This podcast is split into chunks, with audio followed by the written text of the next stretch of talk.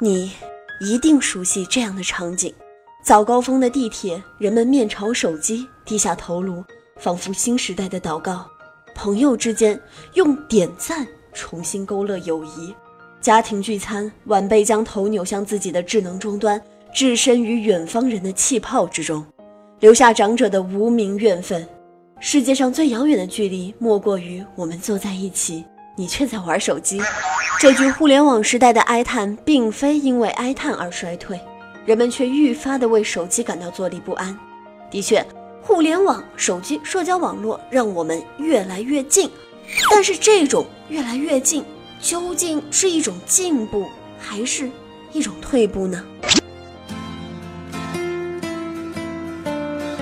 自古游戏失节操，每日一听长姿势。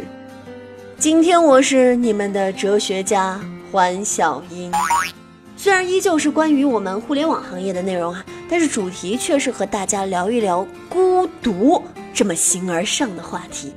微信这个令我们朋友之间交流更加方便的软件，却有着一个寓意深刻的启动页。一个男孩留下落寞的背影，远眺母星，这很难不让人联想到孤独。为什么我联想到的是来自星星的独命之系呢？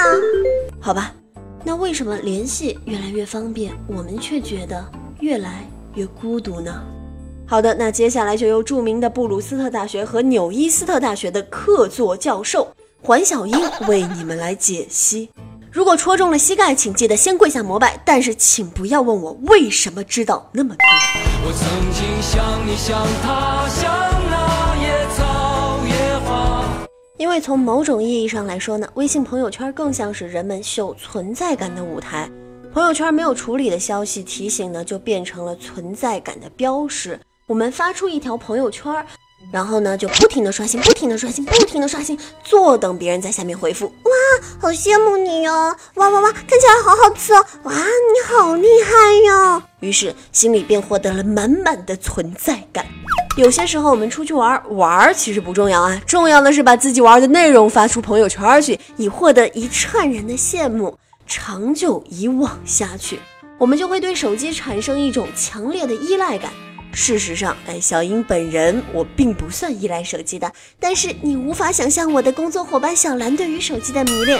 我就做过几次实验，哎，当我在小兰面前紧紧地攥住她的手机的时候啊，那个时候哪怕我什么都不干，小兰瞬间就会陷入那个叫深深的巨大的不安当中，焦虑，脸都变绿了，就像是我攥住了她正在表演当中的虚拟灵魂，或者简单来说啊，她。正在遭遇精神上的强奸，就有几次小兰出门没带手机，我真的觉得她整张脸都蓝了，那就是分分钟要变身阿凡达暴走的节奏。但是我们通过这些方式，真的能够获得我们想要的存在感吗？我们可以编辑，也就是说可以删除、修改和润色我们的面容跟声音，甚至是整个形象。这个时候呢，一个很可能产生的问题就是。我们为了简便的联系而放弃了面对面交流的机会，这就是自欺欺人呐！长此以往，我们似乎忘记了这一点，或者没有人在乎这一点了。这句话其实是专家说的。作为布鲁斯特和纽伊斯特大学的客座教授小英，我的观点就是，他说的好有道理，我竟然无言以对。那其实我的观点就是，其实我们根本不用太在意所谓的孤独与社交网络之间的关系。